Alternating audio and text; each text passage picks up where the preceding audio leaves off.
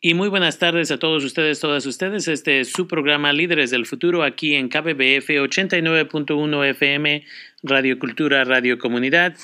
Y este día de hoy tenemos el placer y el privilegio de tener al señor Adolfo González, quien recientemente se ha vuelto hasta cierto punto famoso porque se acaba de graduar de la universidad y eso no lo hace eh, necesariamente famoso, lo que lo hace famoso es la edad. Entonces, señor uh, González, buenas tardes, gracias por estar aquí con nosotros en KBBF 89.1 FM.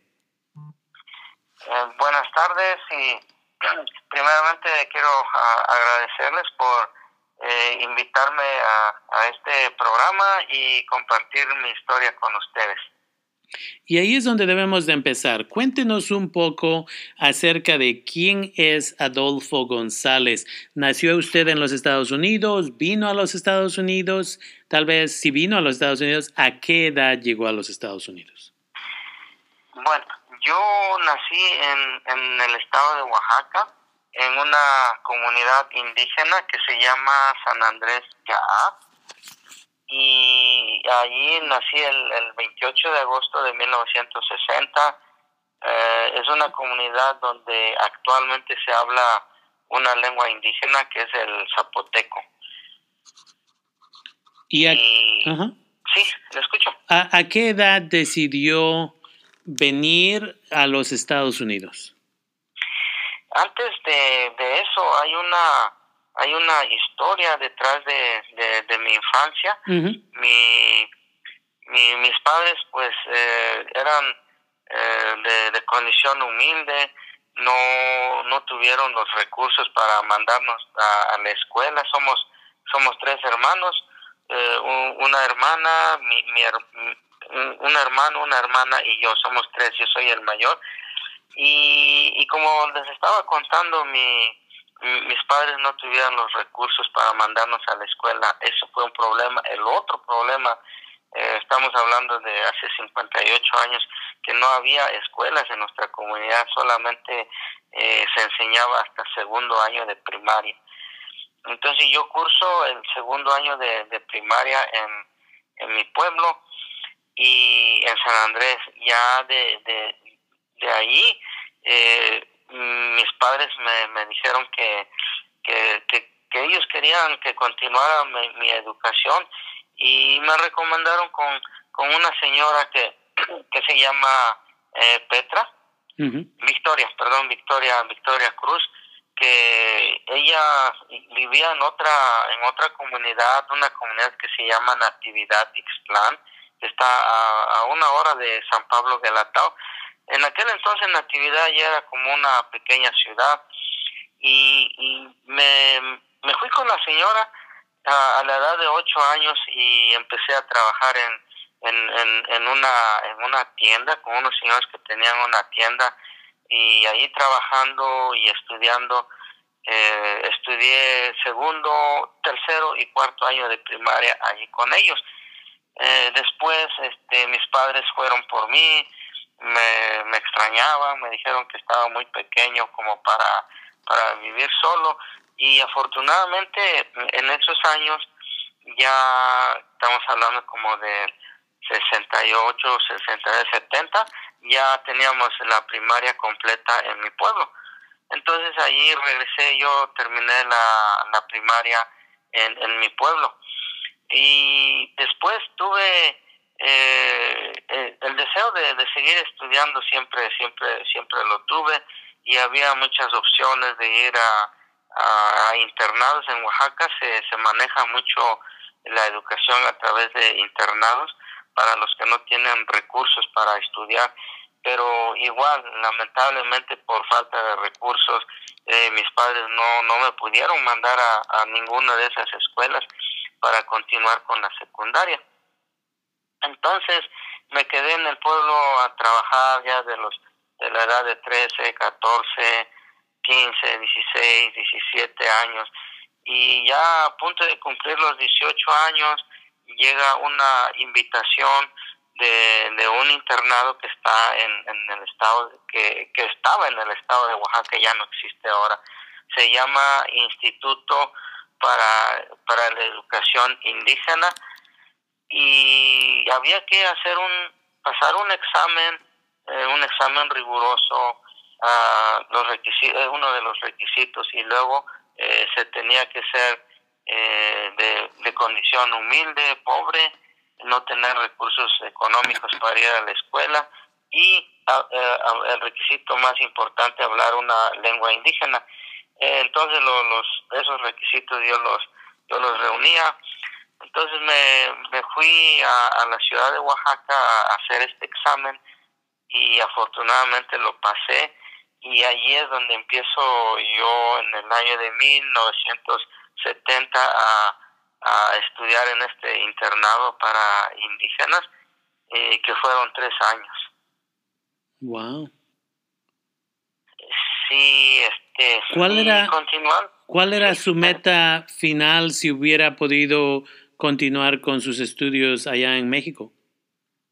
Bueno, eh, siempre la, eh, la finalidad de, de, cualquier eh, joven de, de, mi edad era lograr una, una educación, ayudar a los padres, sacarlos de la condición en, la que se encontraban. una vez que terminé yo en el internado donde les menciono, y ya este, después nos mandaron a trabajar para, para nuestras comunidades indígenas. La idea era eh, prepararnos y regresar a nuestras comunidades para enseñarles el español. Allí fue, en ese internado fue donde empecé yo a desarrollar mi español prácticamente esos tres años. Mi, mi español mejoró muchísimo en ese internado. Una vez que terminé, eh, trabajé dos años, pero igual la, el sueldo era, era muy bajo y, y por esos años eh, lamentablemente pierdo a, mi padre por víctima del alcoholismo, él tomaba mucho. Entonces eh, automáticamente eh, yo me hice responsable de, de, la familia, de mis hermanos, entonces cambió drásticamente mi, mi, mi vida y quise, eh, dejé el, mi trabajo de, se llamaba promotor bilingüe, éramos promotores bilingües, el sueldo era muy poco, entonces me dediqué a, trabajar de lleno, pero en la ciudad, para sacar a mi familia adelante. Y quise, quise continuar la, la preparatoria, después de la secundaria en México se, se dice preparatoria que es lo que equivale a la high school aquí.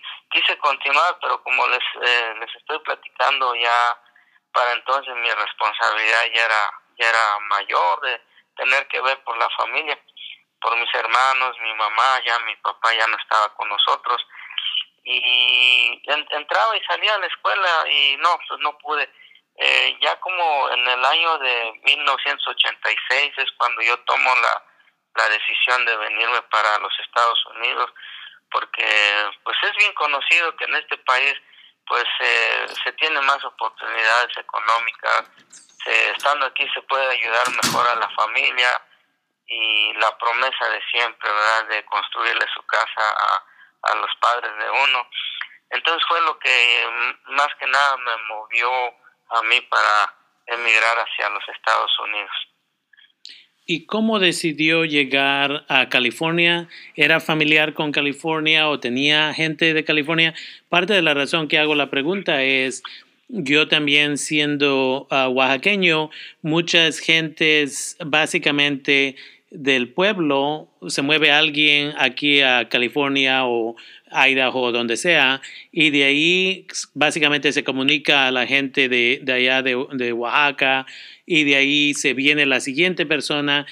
Y hay lugares aquí en ah, California donde básicamente todos los hijos o los nietos de unas de estas personas básicamente se han movido a vivir en estos ah, pueblos o ciudades en California. ¿Usted conocía gente ahí donde llegó?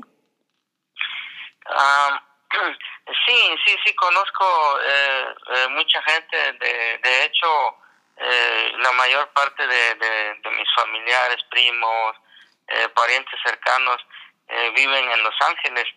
El problema que, que yo tuve con estos muchachos y, y, gracias a Dios eh, fueron muy, muy honestos conmigo cuando yo me, me comuniqué con ellos para solicitarles ayuda, les dije que estaba eh, estaba en, en el Valle de San Quintín porque ahí estuve trabajando un año, una temporada en la en la pizca del tomate en el Valle de San Quintín.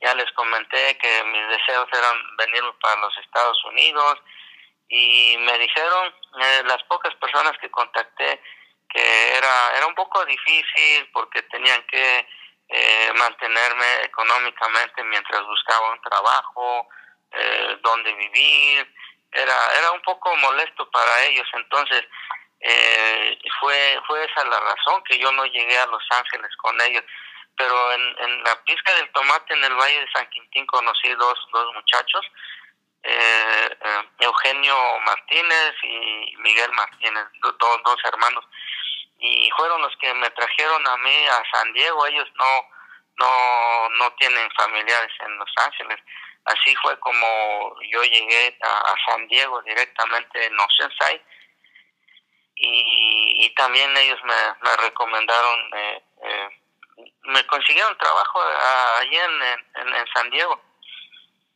Wow.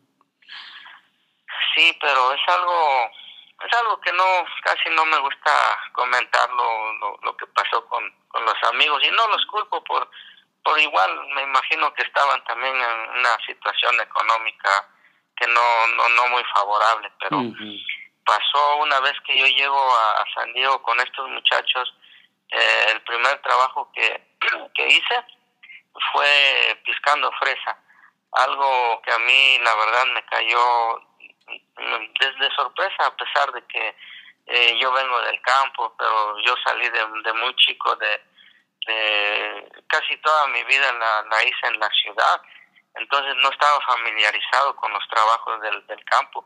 Llegando a, San Diego en, en, un rancho que muchos paisanos lo conocen, se llama Los Diablos. Uh, allí, allí, allí empecé a trabajar en, en la fresa, casi eh, mucha comunidad de Oaxaca, de la Mixteca, de, del Valle, eh, de la costa, recurre uno a, ese lugar para, para trabajar. Era como, como el 80% de los trabajadores de Oaxaca. Mm. Y, y, una vez una vez estando ahí en San Diego, ahí trabajé una, una temporada, ya como en el 87, a fines del 87, ya me dice un amigo que aquí en Salinas las posibilidades de, de ganar un poco más de dinero era mejor, que los trabajos eran mejor pagados y fue así como llego yo aquí a la ciudad de Salinas.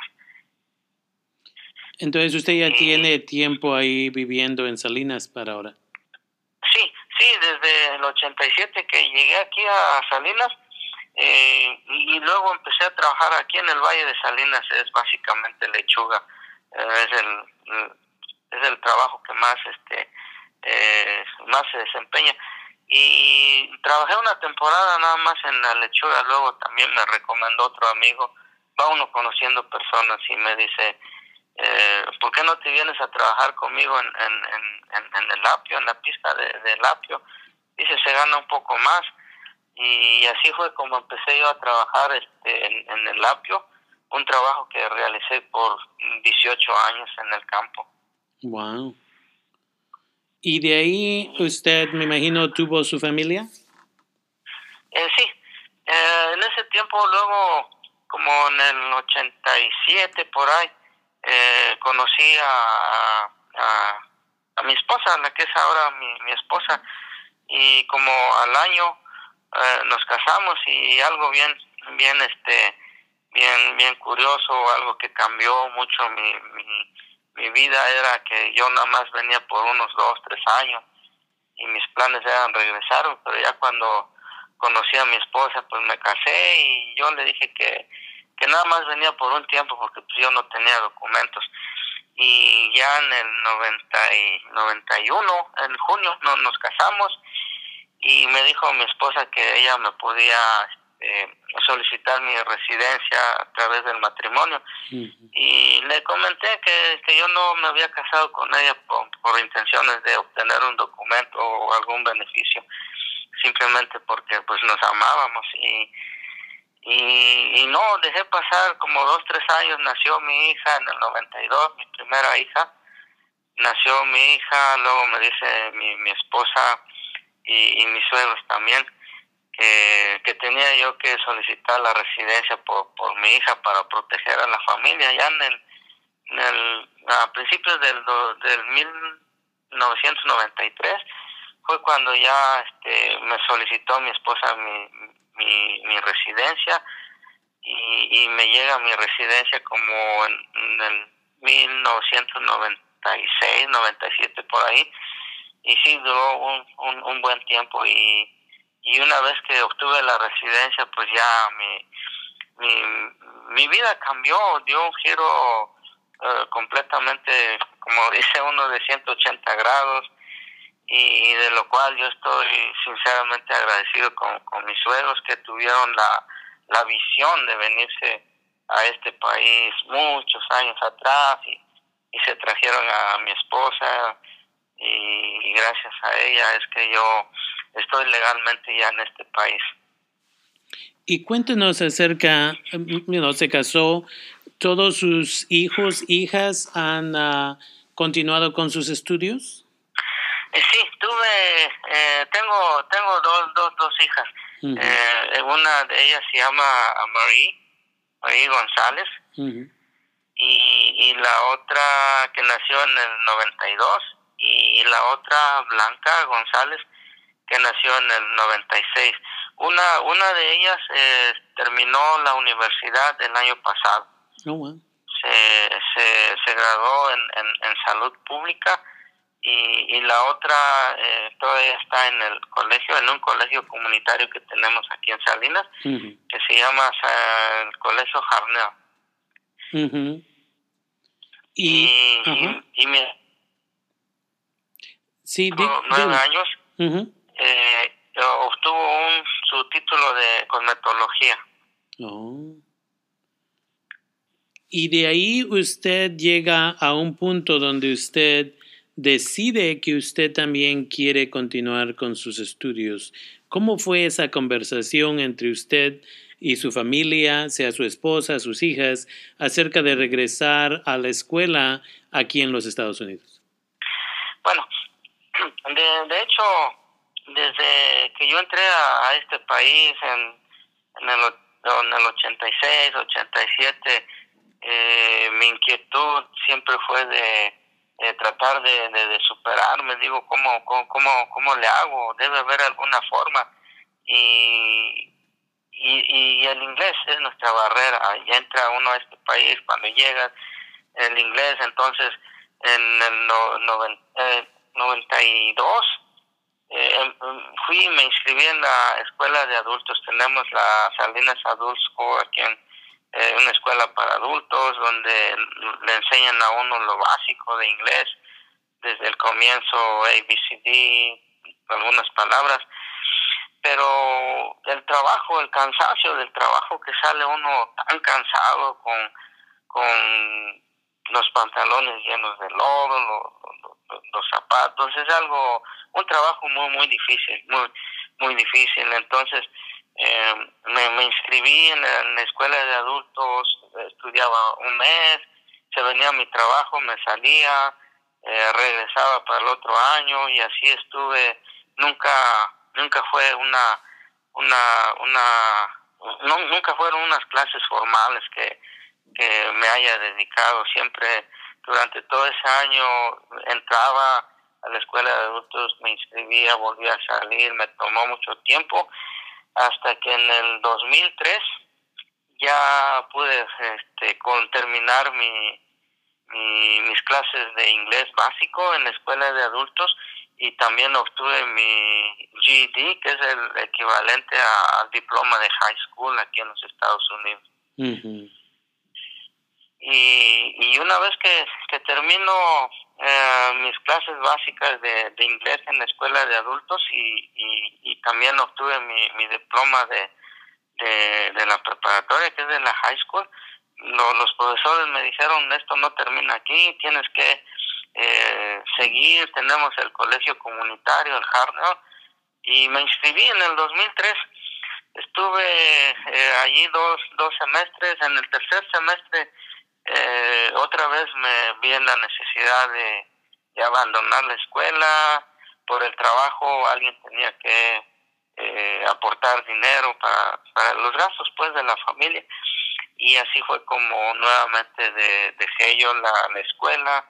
Puse como prioridad a mi familia. Les dije primero digo, me interesa que se eduquen ustedes, que, que, que, logren algo en la vida, digo, porque ustedes son mujeres, necesitan estar más protegidas y qué mejor que, que los respalde un título. Y así fue como, como yo abandoné en el 2003 la, el, colegio. Eh, entonces, este, pero para entonces, con el inglés que yo eh, aprendí en la escuela de adultos, ya fui capaz de buscar otro trabajo y me conseguí un trabajo de, de, chofer, hacíamos, este, entregábamos eh, verduras a, a, restaurantes como los McDonald's, Burger King, Taco Bell y, y ya era otro trabajo ya diferente al trabajo del campo. Pero repito, gracias al inglés que aprendí en la escuela de adultos y, y ese es hasta cierto punto, me da gusto que usted menciona esto, porque hay padres, madres de familia que dicen, bueno, yo tengo que trabajar y no puedo dejar la escuela pero hay padres de familia que a veces dicen, yo sé que tengo que trabajar, y es hasta cierto punto lo que estaba usted haciendo cuando estaba aprendiendo inglés. Iba, trabajaba, proveía por su familia, pero tomaba un poquito de clases de inglés en la escuela de adultos y poquito, ah, y poquito a poquito usted pudo continuar y aprender en inglés, lo cual, como usted dice, le dio un trabajo ah, diferente, no necesariamente podríamos decir mejor porque trabajar en el campo es un, campo, un trabajo honesto, pero le pagaban tal vez un poquito más y todo ese tipo de cosas. Ah, entonces me da gusto que comparte esa parte con nosotros porque tiene que haber otros padres, madres de familia que están escuchando esta entrevista, quienes esperemos se motiven para decir, bueno, una clase, unas horas por semana puede ayudarle para agarrar ese mejor ah, trabajo. Entonces, eso es ah, súper importante. Y de ahí, ¿cuándo tuvo la oportunidad de poder regresar al colegio?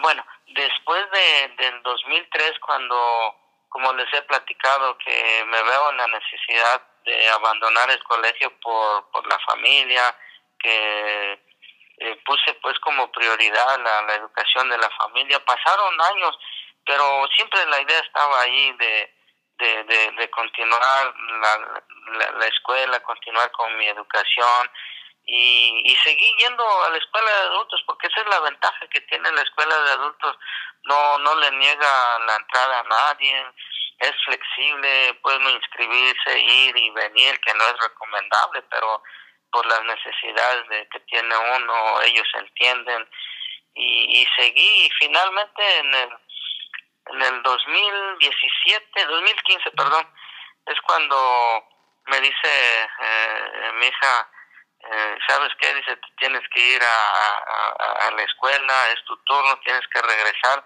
Pero antes, antes de eso, en el 2012 por ahí, eh, fui yo personalmente acompañado de, mi esposa al colegio, y les comenté a tiene uno que ir hay hay procesos tiene uno que ir a, con un consejero para para que le recomiende uno las clases y y me, me entrevisté con una una consejera y le dije que yo tenía ganas de regresar a la escuela ya miró mi, mi mis calificaciones lo que había estudiado antes en el colegio y me dice esta persona, dice, mira, dice, hay un problema grande contigo, dice, tu inglés está muy malo.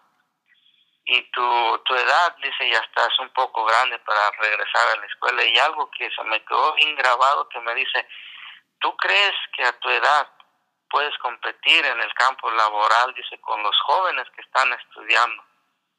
Y me quedé pensando, no, pues sí tiene razón. No, me dice, mejor regresa, eh, sigue cuidando a tu familia, sigue trabajando para tu familia y, y pues dedícate a tu familia, dice, tu, tu edad, dice, ya no te permite para estudiar. Entonces dejé yo tres años de, de, estudiar, me pegó tan, tan fuerte esa, esa, esas palabras que, que me dijo la consejera del colegio.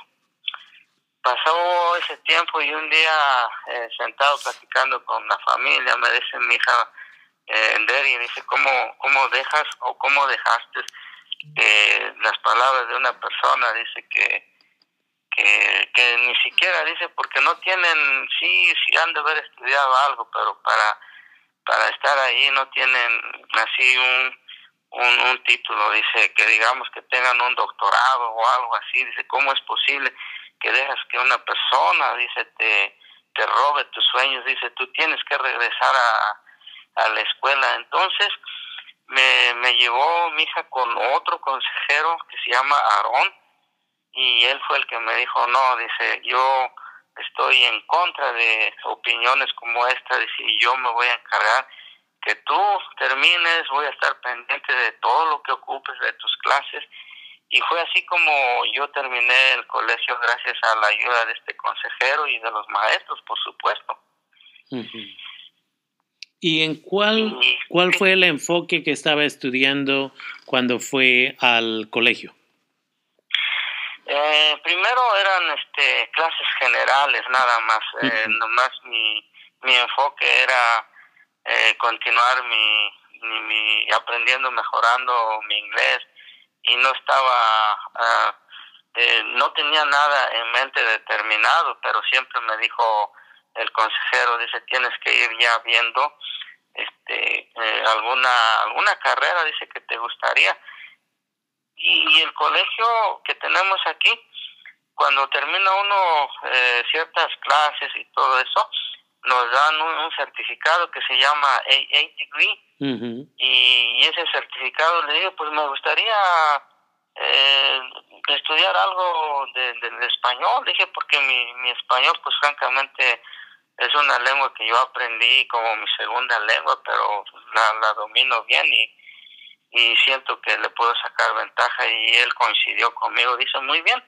Y en el 2017 fue cuando ya terminé formalmente en el colegio y obtuve mi, mi certificado de, de, español, no es el, no es en sí la licenciatura, simplemente era como como decir media carrera, pero ya con, con eso, con ese certificado ya podía trabajar como auxiliar de maestro, ayudante de maestro de español.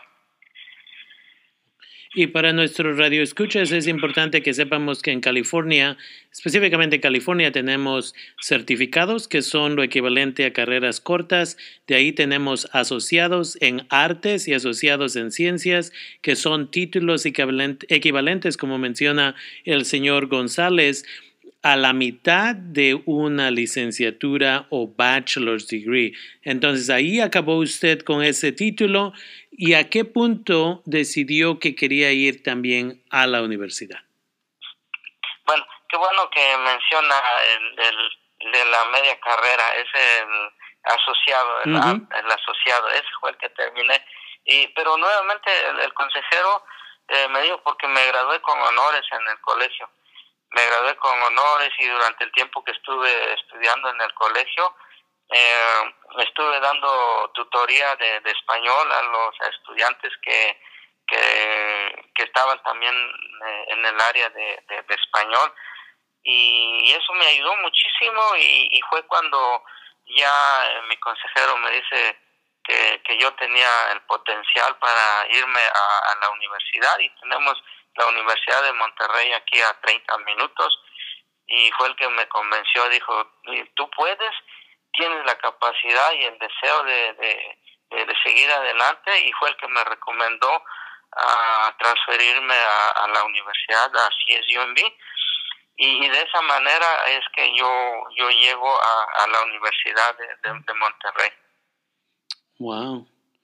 ¿Y cómo fue esa experiencia? Porque obviamente sí, y, y antes de que, uh, de que continuemos, espero, este es mi comentario personal, obviamente, pero espero que una vez que le llegue su título, título, porque eh, me imagino ahí en la Universidad de Monterrey es similar a la universidad, a otras universidades públicas donde le dan el, el título, título, se lo mandan por correo meses después, como en julio o lo que sea, pero espero que a esa consejera que en el 2012 más o menos le dijo que por su edad y todo eso no debería de enfocarse en la escuela, pero debería de enfocarse con su familia. Espero que le vaya a hacer una copia de su título y que le mande una copia a la consejera y agradecerle por, um, en realidad, um, you know, no hacer su trabajo, porque una vez más, el trabajo de consejeros, el trabajo de gente que trabaja en colegios comunitarios,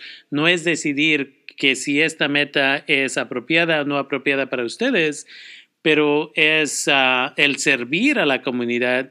Y si la gente dice, yo quiero ser esto, eh, mi trabajo es, oh, vamos a ver los diferentes pasos en cómo puede llegar a hacer eso, en vez de decirle que usted no lo podía hacer por su edad. Espero le vaya a mandar uno una copia de su título y decirle gracias por no apoyarme, porque aquí está el ejemplo de que sí se pudo.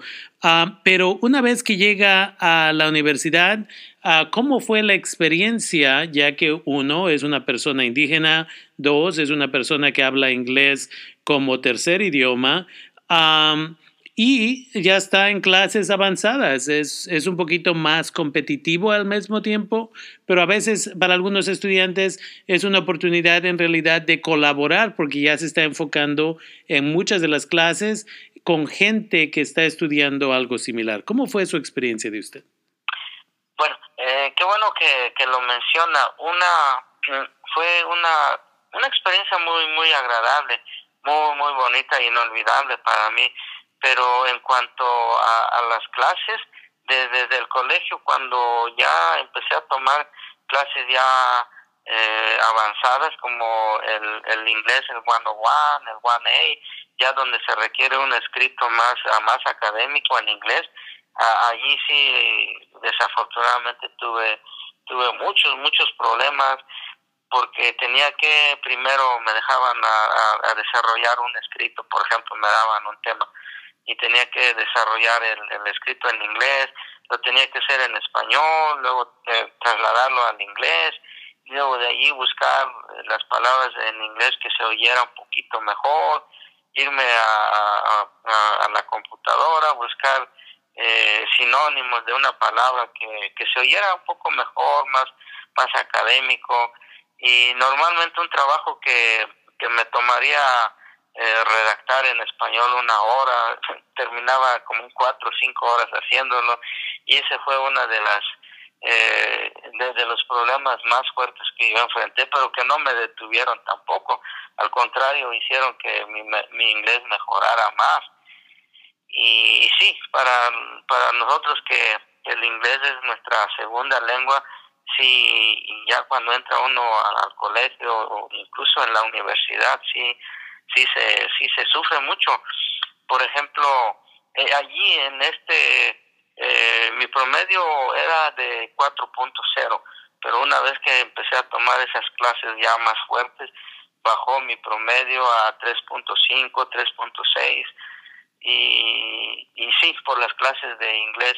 Y acabo de recibir mis calificaciones, las últimas cuatro clases que tomé, en las tres que fueron de, de, español saqué A, en las tres y una que es eh, en inglés, que es Critical Thinking, que nos enseña cómo, cómo a pensar de manera crítica antes de tomar decisiones y había que hacer eh, muchos escritos y ahí saqué una, una B y, pero terminé con un promedio general en la carrera de 3.8, lo cual es, es muy bueno, muy bueno. Definitivamente.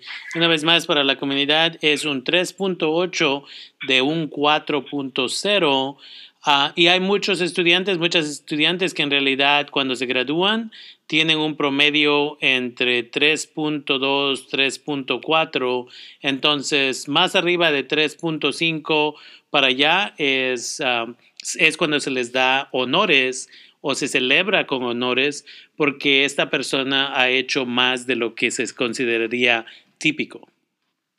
Sí, de, hecho me gradué con honores en la universidad, eh, me gradué con honores en el colegio también, en la universidad, luego eh, me hicieron un, un, reconocimiento por mi trabajo eh, voluntario, mi trabajo en el servicio comunitario que di en la escuela de adultos. Y en mi carrera de, español fue mi trabajo que presenté fue el, el, nominado para el primer lugar y representar al departamento de lenguas al cual este pertenecía yo. Y, y sí sí me dieron muchos muchos logros, luego este, me reconocieron por ser este estudiante latino, eh, estudiante de primera generación y, y, gracias a Dios me han pasado muchas cosas, pero retomando el punto de, de, del inglés, eh, es este es algo frustrante, es difícil, pero eso lo hace más interesante para, eh, para echarle más ganas y nos exige eh, redoblar nuestros esfuerzos en esta área. Y es una de las cosas que una vez más mucha de nuestra comunidad se vence antes de que empieza la pelea de aprender el inglés. Dicen, oh, yo ya estoy muy vieja para aprender inglés, o oh, no, eh, mi cerebro no puede hacerlo, o, y usted tenemos la, y sabemos que hay gente que puede dominar idiomas más fácil que otras personas, yo respeto eso, pero en su situación de usted, usted no nada más habla eh, inglés, pero usted habla inglés, habla español y habla el zapoteco. Entonces usted nos está demostrando una vez más que sin importar la edad, es acerca de la dedicación que se le da a estas materias y que muchos de nosotros, muchas de nosotras con hijos, hijas pequeños, pequeñas, en vez de prender la novela después del trabajo, en vez de prender el fútbol, en vez de ver el boxeo, en vez de echarse unas cervezas y, no hacer nada, podemos sentarnos a hacer la tarea con nuestros hijos, nuestras hijas, ahí alrededor en la mesa o en el comedor, donde sea, y se vuelve algo que promueve la educación en nuestra propia familia. Y parece que usted ha tomado esa responsabilidad muy seriamente y a mí por eso me gustan ah, los ejemplos como usted, porque una vez más, usted pudo haber dicho, bueno, yo voy a trabajar, yo cuido a mi familia, yo proveo para mi familia, déjenme en paz, pero usted dijo, no, yo también quiero ser parte de esta cosa. Y es lo que usted y yo siempre estábamos hablando anteriormente fuera de, de, esta grabación, donde le decía yo que muchos nosotros, nosotras, antes de dejar nuestros países de origen por necesidad, sea que seamos refugiados o migrantes, decimos, vamos a ir a los Estados Unidos para sobresalir, porque no podemos sobresalir aquí. Estamos sobreviviendo, pero no podemos sobresalir. Y luego con el tiempo llegamos aquí y 5 y 10 y 20 años después, todavía no sobresalimos, continuamos sobreviviendo, vamos a trabajar todo el día y de ahí llegamos a casa y una vez más vemos la, televisión o nos ponemos a tomar o, o, simplemente no hacemos otras cosas, eso todavía es sobrevivir, pero usted es un ejemplo de alguien que sobresalió porque ya tiene este título de la universidad. Y eso me lleva a la siguiente pregunta y esta es, ahora, ¿qué piensa hacer? ¿Cuál es su siguiente paso? Ok. Siempre le digo a, los muchachos, ¿verdad? cuando tengo la oportunidad, le digo, eh, me toca hablar jóvenes que, eh, digo jóvenes porque están entre los 25 o 30 años y, y les digo, uh, just look at me. Uh, I strongly recommend you to stay focused in school. It's never too late. Don't give up. Uh, because if I can do it at my 58 age, you can do it too. I strongly believe in you. You have the power to change your life. Eso es lo que le digo a la gente. Tienes el poder tú para cambiar tu vida. You can do it. If I, I can do it, you can do it too. I think, I strongly believe that everybody can do it we just we need to work hard es lo que le digo a la gente. Trabajen duro trabajen duro. Y, como les digo porque podemos equivocarnos en inglés no es no es nuestra lengua. Le digo el, el, el americano el nativo de aquí no se va a reír. Al contrario él nos entiende él nos va a corregir y sin temor digo no tenga miedo de equivocarse. Y digo if you have the opportunity to speak in English uh, do it do it te puedes equivocar no hay problema, no hay problema, todo el mundo eh, se equivoca el que no, no, no hace el intento. Y eso es lo que me, me ha ayudado a mí y le recomiendo a la gente. De yo cuando voy con, con los muchachos de, de ISEO que están aprendiendo eh, en inglés, igual les digo, no crean que my English is not so fluent. I try. I, I'm the I am the process to learn more every day. Every day I try to learn a new word, new phrases para agregarlo digo a mi inglés y yo no yo no hablo un inglés perfecto pero mientras lo trato ahí está ahí está mejorando día a día día a día. Y una de mis recomendaciones que les digo el español digo ya lo hablamos no necesitamos tener el radio, tener este, la televisión prendido todo el día en español, hay que combinarlo, inglés, español, inglés, español, porque tampoco debemos olvidar nuestra lengua. Eso es lo que nos identifica a nosotros como hispanos, nuestro español. Entonces le digo a los muchachos, pónganlo 30 minutos en radio en inglés, regresenlo en español y así combinando las dos las dos cosas y ni cuenta se da uno de repente el, español ya, el inglés ya se le, se le empieza a oír mejor a uno. Y es una vez más, eso es lo importante porque muchas veces nos ponemos muy uh, conscientes, decimos, oh, no es que no sé pronunciar las palabras correctas.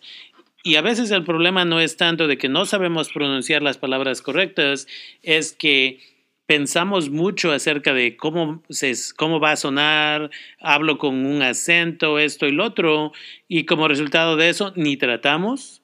Y la otra cosa que usted acaba de mencionar es súper importante y eso es, hay muchos muchachos, muchachas ahora que están creciendo en los Estados Unidos, especialmente en California, que sus padres no les exigen que hablen español y como resultado de ello, eh, estos estas estudiantes terminan graduándose con sus títulos universitarios y cuando van a aplicar a un, lugar les dicen, eres bilingüe y cuando llenan la aplicación dicen, sí, sé leer, sé escribir, sé hablarlo, entenderlo. Y luego cuando les hacen la entrevista no se les entiende el español, el inglés está bien, pero el español está mucho y al rato no pueden agarrar trabajo. Entonces, usted está correcto, esa es la otra cosa que tenemos que recordarle a nuestros radioescuchas y eso es que deben de mantener sus idiomas, si, si son privilegiados, privilegiadas en saber un idioma indígena, deben de mantenerlo y pasárselo a sus hijos, sus hijas. Si ah, hablan español, escriben español, hagan lo mismo y de ahí aprendemos el inglés porque teniendo estos eh, idiomas, múltiples idiomas, significan más oportunidades para nosotros. Ah, entonces me da gusto que usted lo menciona. Y ahora que acaba... Ajá. Sí, correcto. Le, iba a comentar, oh, qué bueno que toma eh, ese tema, que mi, mi tesis profesional se basó en eso precisamente, porque en, la tercera generación de los inmigrantes, o sea, los nietos, porque es que ya no quieren, unos de plano ya no quieren hablar español, o otros lo hablan como menciona usted, lo hablan mucho. Entonces digo, eh, leí un artículo eh, que publicó la agencia EFE eh, acerca de, de un lingüista, Philip Carter, un, lingüista de la Universidad Internacional de Miami, y donde él asegura que ha hecho muchos estudios y asegura que nuestro español se está perdiendo en la tercera generación. Entonces, eh, por, por políticas de la universidad nos hacen que, que en el departamento de lenguas que nos hacen que en parejas eh, desarrollemos eh, la tesis. Y me tocó trabajar con una compañera que se llama Jocelyn Zavala, y entre ella y yo eh, nos, eh, nos dimos a la tarea de hacer un estudio de investigación lingüística en el área de Salinas, donde vivimos. Y sí, eh, resulta que la tercera generación sí se está perdiendo el español, se está modificando mucho y lo que encontramos son muchos factores. Uno, uno de ellos son, son las políticas educativas que, que constantemente están atacando a, a los programas bilingües. Por ejemplo, la, la proposición 227 en el año de 1987, por ahí, eh, fue que este, intentaron eh, prohibir la, la educación bilingüe en todo lo que es el estado de California. De hecho, lo lograron, pero después se recuperó por medio de, del voto popular porque ellos miraron cómo eh, estaba siendo afectado el estado de, de, California por convertirlo solamente en un estado monolingüe, diciendo que hay otros países que nos están ganando, en otros países como China, eh, Japón se hablan varias lenguas, en España se hablan, es, es, raro encontrar una persona que hable una sola lengua ahí, son multilingües. Entonces nosotros nos estábamos quedando atrás debido a esas políticas que educativas que constantemente están atacando al español. Me da gusto que, que, es familiar con este tipo de, eh, que básicamente que está haciendo esas investigaciones porque es la única forma que podemos convencer o tratar de convencer a padres de familia, madres de familia, de que una vez más, en una forma respetuosa, se les tiene que exigir a nuestros hijos, hijas, de que en esta casa practicamos todos los idiomas que podamos, todos los idiomas que tenemos. Ah, muchas veces, una vez más, los padres, madres de familia hablan un idioma indígena, pero para la segunda, tercera generación. Y, y una vez que se les hace la pregunta a los padres, se les dice, ¿Y ustedes por qué no le enseñaron a su hija o a su hijo el español o otro idioma? Y siempre es la misma respuesta, porque no quiero que a ellos les hagan burla cuando hablan el inglés y esto y el otro, pero en realidad les estamos negando una cosa que muchas veces estos muchachos, muchachas, tienen que tomar las clases después en la universidad y eso es eh, una vez más el idioma de español en nuestra, para mucha de nuestra comunidad. Ah, y es bueno que usted eh, una vez más está presentando esta información a la comunidad porque la comunidad necesita entender que tenemos que ser multilingües para poder sobresalir, especialmente aquí en el estado de California porque hay tanta gente migrante, ah, tenemos que hablar múltiples idiomas y en unos trabajos le pagan hasta 5% más por cada ah, vez que le dan su cheque, simplemente porque habla eh, español o otro idioma. Entonces, ¿por qué no usar ese beneficio de que ya se habla el español, ya se escribe el español en casa? ¿Por qué no lo debemos eh, enseñar básicamente por gratis? Sí, eh, qué bueno que menciona eso. Ah, por experiencia personal lo, lo he visto con con, con mi hija trabaja en, en, una clínica, diseñó un programa para YMCA y trabaja ahí también y como tiene la habilidad de hablar inglés y español y el español lo habla perfectamente bien, su inglés está muy bien. Entonces, como, como menciona usted, eh, la diferencia entre el salario a veces hasta es de entre 5 y 10% más y, y tiene más posibilidades de, de trabajo lo que siempre he oído yo que mencionan, la persona que habla dos lenguas vale por dos. Y, y sí, eh, y, y, en español, pues lo puede uno, como dice usted, lo puede uno aprender así de manera gratis en la casa, eh, siempre estar, lo que hemos hecho eh, en el colegio Harner, hay un club de español que en el año de 2018 me tocó ser presidente del club de español y, y es un club que nosotros organizamos, nos dimos a la tarea de ir a las bibliotecas, a las escuelas eh, primarias, a leerles en español a los niños, a inculcarle a los padres que, que no, eh, que, que, que, se siga practicando el inglés, que se sigan leyendo libros eh, en español, perdón, que se siga fomentando el español en, en los hogares, en las escuelas, en las bibliotecas, para que, eh, para preservar nuestro español, para que no se pierda. Y, y no solamente eso, sino los beneficios económicos que representa hablar nuestro español o no nada más en español, hablar este otra lengua, la que sea diferente a la de, español, porque estamos en un, en un mundo globalizado en el siglo XXI donde hay muchas empresas internacionales establecidas aquí en Estados Unidos como empresas japonesas, chinas, empresas mexicanas aquí en Estados Unidos, que se necesita el español, se necesitan eh, otro tipo de lengua diferente al inglés y es ahí donde una persona multilingüe siempre vale por más. Y ahora cuéntenos acerca de cuáles son sus siguientes pasos. ¿Planea continuar con sus estudios ahora que ya tiene la licenciatura? Sí, bueno, Eh, pues como le decía, ¿verdad? Mi, mi, licenciatura en español me, me permite trabajar como, como maestro de, español en una, eh, en una high school, es la preparatoria, y para trabajar en un colegio necesito la maestría, pero eh, estoy en, en, eso de también quiero eh, seguir continuando con, con la maestría que me tomaría como un año, año y medio pero ahorita lo, lo más inmediato que me preocupa es este pasar un, un examen que se llama CIBEST, es un examen estatal que, que ya lo, lo, lo, autoriza uno prácticamente, es como la licencia para poder ejercer como maestro.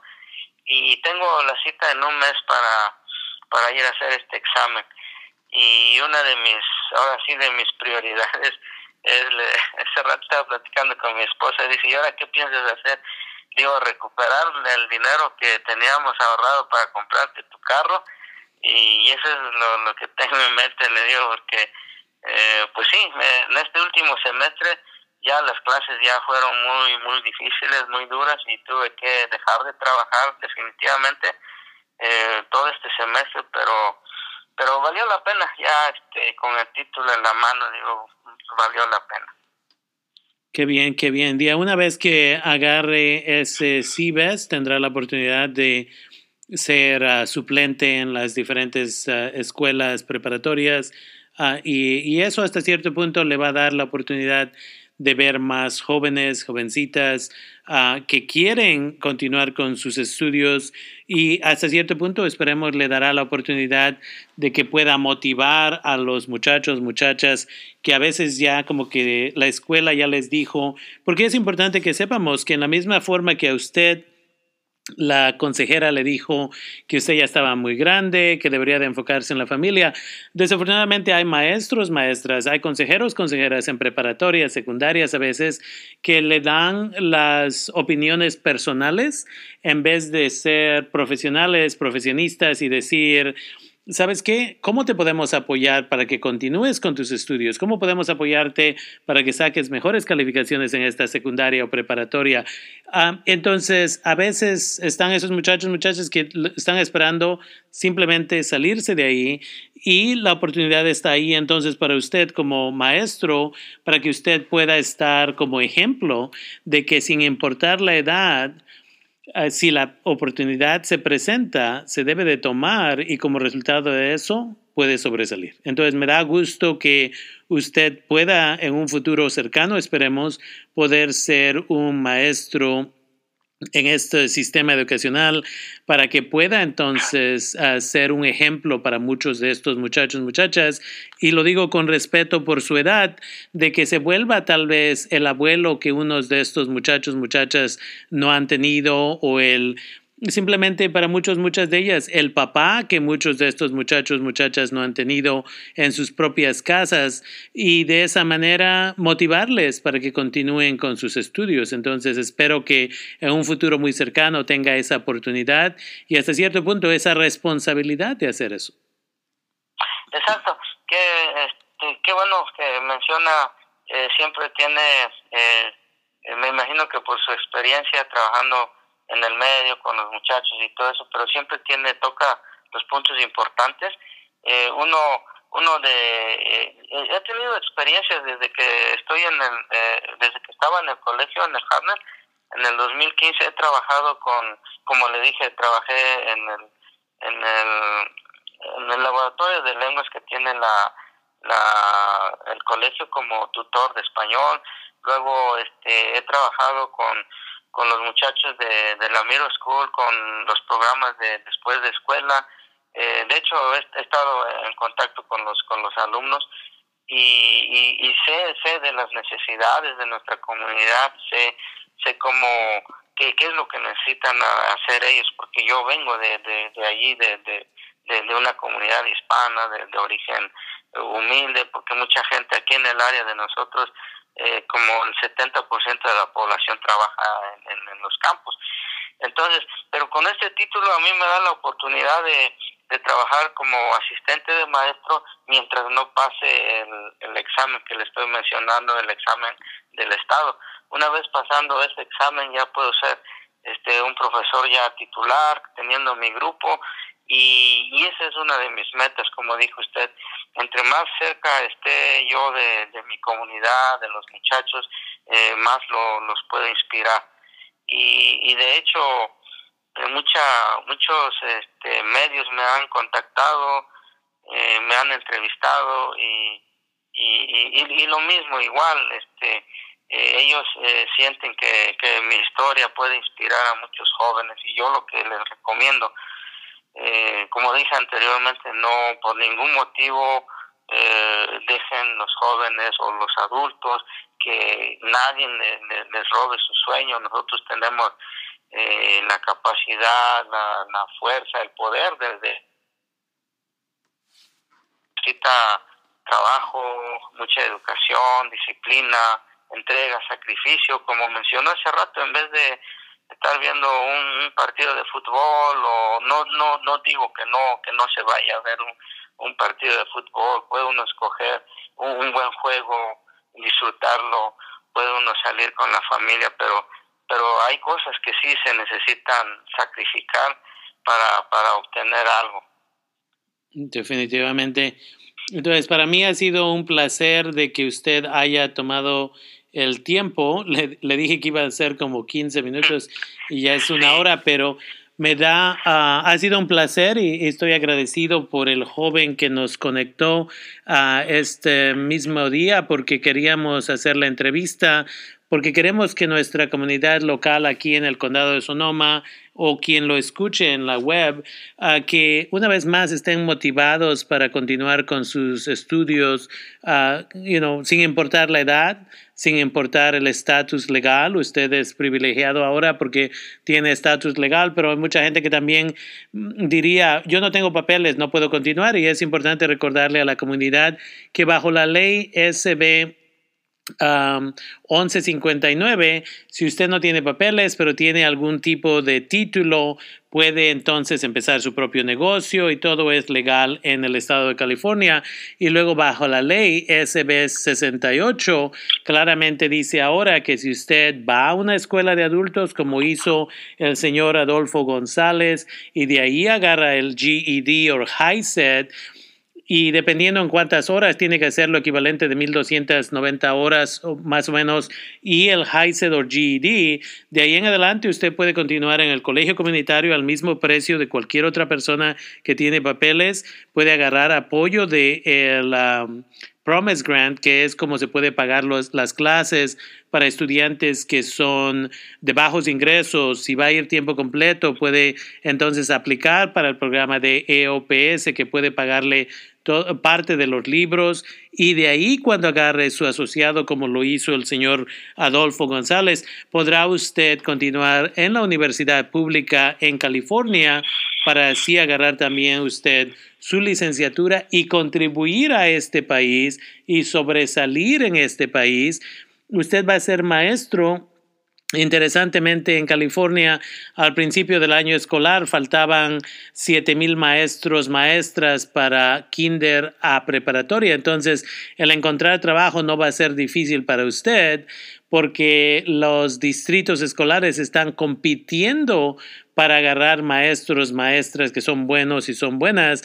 Entonces, no veo la dificultad de que le ofrezcan trabajo y una vez más, para eso venimos, para que sobresaliéramos. Y usted es un ejemplo perfecto.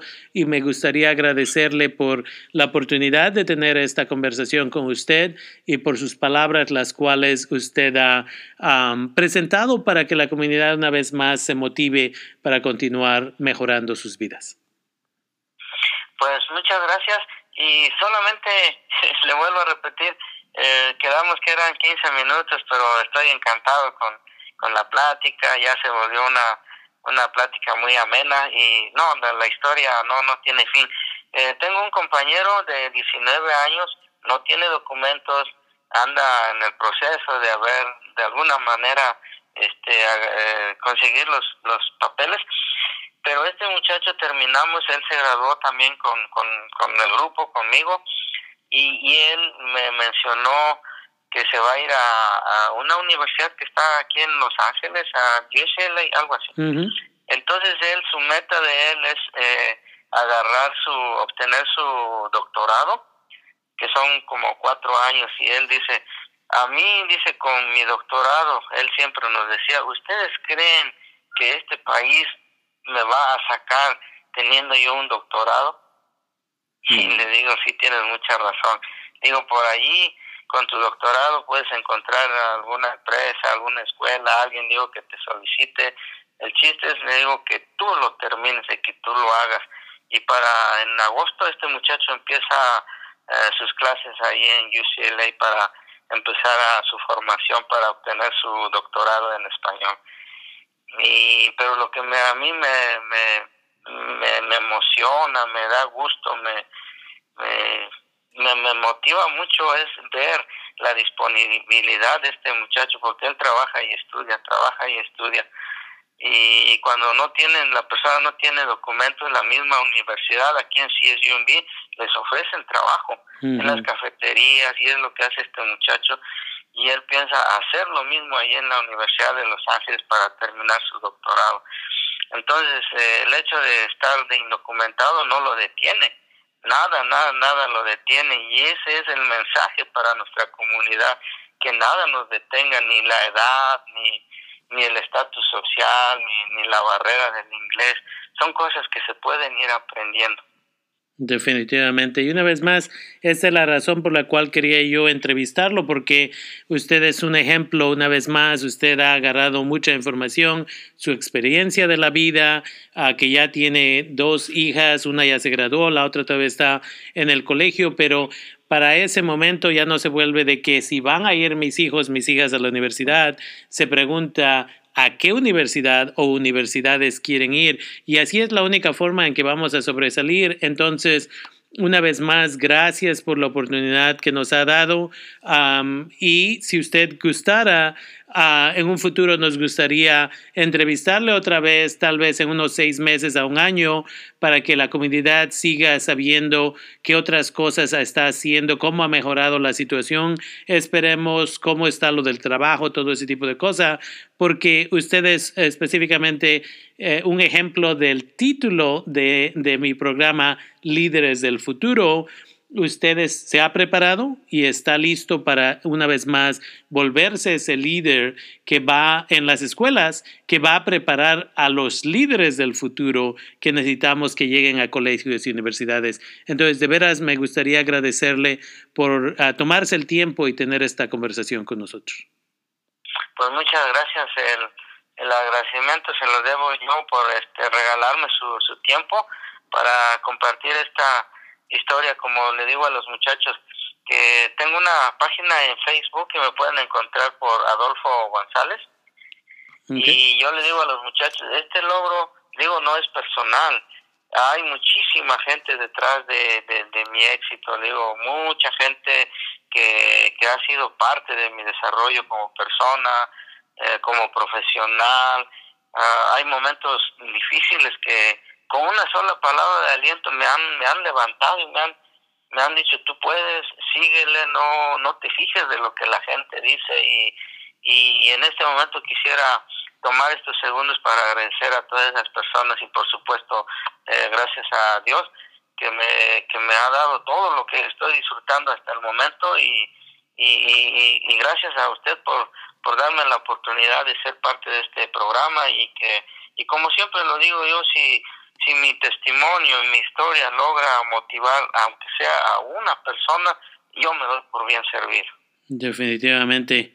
Uh, una vez más, en Facebook, Adolfo González, para ustedes Radio Escuchas, tan pronto como um, es, acabe este de escuchar esta parte, este segmento del programa, inmediatamente va a aparecer en la página de Facebook que nosotros tenemos DACA Sonoma County. Ahí voy a poner la liga para que ustedes puedan ir y visitar la página de Facebook de el señor Adolfo González.